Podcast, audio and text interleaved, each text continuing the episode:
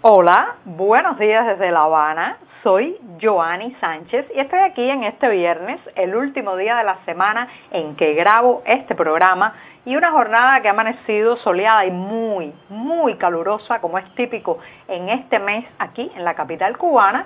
Así que voy a abrir de par en par esta ventana 14 para que entre la brisa, el fresco, el viento informativo y también para invitarlos a todos ustedes a que se asomen junto a mí a los temas y las noticias más importantes de este 7 de agosto de 2020 aquí en Cuba. Hoy voy a comenzar con una cuestión relacionada con el sector privado o sector por cuenta propia, que es el eufemismo oficial que se usa aquí en esta isla para designarlo. Pero antes de decirles el titular y de qué va el tema, me voy a servir el cafecito para que se vaya refrescando y después poderme dar el primer sorbito del día. Bueno, como les adelantaba, en un primer momento hablaré del el anuncio oficial que han hecho las autoridades cubanas ya contra las cuerdas de la crisis económica en que está sumida toda la isla y es que han anunciado que se eliminará la estricta lista, el listado de actividades privadas permitidas. Ya les comentaré en qué contexto llega esto, qué puede significar y sobre todo todas las dudas y preguntas que genera este anuncio reciente que se hizo justamente ayer jueves en la tarde. También en un segundo momento, las nuevas medidas que restringen al máximo la movilidad para frenar el COVID-19 en La Habana, donde estamos viviendo un repunte de los contagios. Y también comentaré cómo las redes sociales se han convertido en el río revuelto o en la zona de caza de los operativos contra revendedores y presuntos acaparadores, como los llama el discurso oficial. Y por último, una buena noticia, los fósforos, sí, esos de encender la cocina, una vela, un cigarro, pasan a la venta liberada. Hasta allí parece todo positivo, pero se mantendrán regulados la cantidad que se pueden comprar. Dicho esto, presentados los titulares, bueno, pues ahora sí, voy a pasar a revolver para tomarme el cafecito informativo, ese que desde diciembre de 2018 comparto junto a ustedes de lunes a viernes en la mañana, recién colado, breve, amargo, saben que me gusta sin una gota de azúcar, pero siempre, siempre necesario. Después de este primer y largo sorbito del día, muy importante, con una semana intensa, muy intensa informativamente en la redacción del diario digital 14ymedio.com, pues los invito a que visiten nuestras páginas y allí podrán ampliar muchos de estos temas y buena parte de estas noticias. Si vive en Cuba, ya sabe, tendrá que echar mano de un proxy anónimo o de un servicio de VPN para saltarse la censura. Y hablando de censura, de control, de listas prohibidas, bueno, ayer las autoridades cubanas ya contra las cuerdas, sumida la isla en una crisis como no se recuerda hace ya décadas en este país, bueno, pues han permitido finalmente eliminar una estricta lista de actividades u ocupaciones privadas que se permitían hasta ahora en el país. Señoras y señores, esto ha sido una demanda, un reclamo por décadas, no solamente los eh, economistas, de la gente que se daba cuenta que esto era una camisa de fuerza sobre el emprendimiento, sobre la creatividad, sobre la creación de riqueza y de prosperidad en la isla, sino también por parte de nosotros los cuentapropistas que llevábamos años ya más de dos décadas diciendo que en lugar de hacer una lista estricta de qué ocupación y de qué trabajo se podría realizar, era mejor simplemente pues decir lo que estaba prohibido hacer y ya permitir todo lo demás. Bueno, pues han demorado años y años en aceptar que aquello fue un absurdo. Ahora bien, este anuncio de ayer que dice que las 123 actividades permitidas de, de pronto de un plumazo quedan borradas de la lista y se va a hacer otro mecanismo más flexible que potencie mucho más el trabajo privado, sin embargo es un anuncio que está rodeado de preguntas y de dudas. La primera de ellas, claro está, es, no se tratará esto de otra creación de titulares en lugar de realidades. Recuerden que este es un sistema, un régimen muy hábil en la creación de eh, pseudo realidades, matrices de opinión, informaciones eh, edulcoradas y agrandadas, infladas como globos, que después no terminan concretándose al menos a corto o mediano plazo en una realidad. Eso es una de las dudas que tenemos, claro está. Si se trata de una distracción para que miremos hacia otro, hacia otro lado. La otra pregunta es, bueno, entonces ¿se van a permitir las profesiones diplomadas?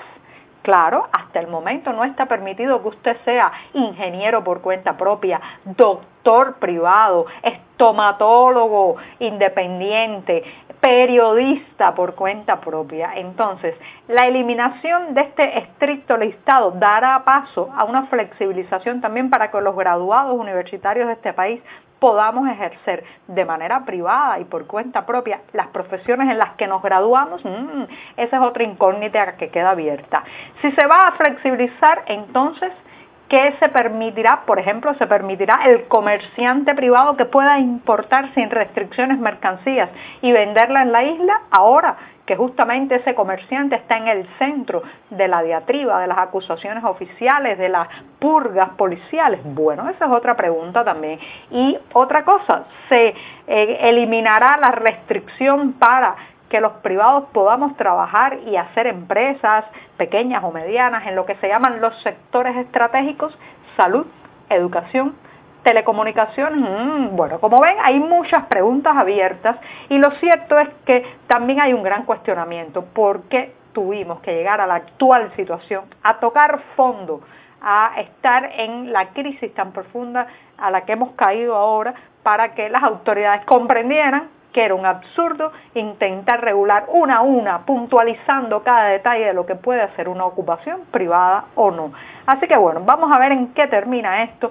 Por el momento yo creo que eh, las dudas y las preguntas son más que la complacencia que se puede tener ante este anuncio. Hay que estar pendientes en las próximas semanas, pero lo cierto es que este es un régimen que funciona bajo presión y lamentablemente no bajo convicción, no bajo la fuerza de escuchar a sus ciudadanos, sino cuando se le vacían los bolsillos, bueno, pues entonces toma cartas en el asunto. Dicho esto, terminado el primer tema, me voy a dar el segundo sorbito de café, ya se ha refrescado un poco, muy sabroso este buchito, ya estaba menos caliente, pero sigue igual de amargo. Me voy con la cuestión del repunte, repunte de casos de COVID-19 que está afectando fundamentalmente a las provincias del occidente de Cuba y especialmente a la ciudad de La Habana, han provocado que las autoridades de la capital cubana anunciaran este jueves un grupo de medidas para frenar este rebrote, este repunte del COVID, como les decía hace un rato. Algunas de ellas serán de inmediata aplicación y otras, otras entrarán en vigor a partir del próximo lunes. El sector más eh, afectado con estas nuevas restricciones es, sin lugar a dudas, el transporte, porque se limitan los movimientos dentro de la ciudad hasta las 11 de la noche y también, también se restringirá la entrada a la capital desde las provincias cercanas y el horario de bares y restaurantes, que solo podrán funcionar hasta las 9 de la noche y con muchas restricciones. Sin embargo, aunque las autoridades eh, reconocen que hay una situación muy delicada con la enfermedad en la capital cubana y que también hay que tomar estas medidas, no hacen la autocrítica ni el necesario mea culpa de la responsabilidad que pueden estar teniendo en estos contagios el desabastecimiento, las aglomeraciones, las colas que hay que hacer cada día para alimentarse en esta ciudad. Así que hay restricciones, eh, el transporte se acorta su tiempo de funcionamiento, también muchos lugares públicos tendrán que someterse a los nuevos horarios, pero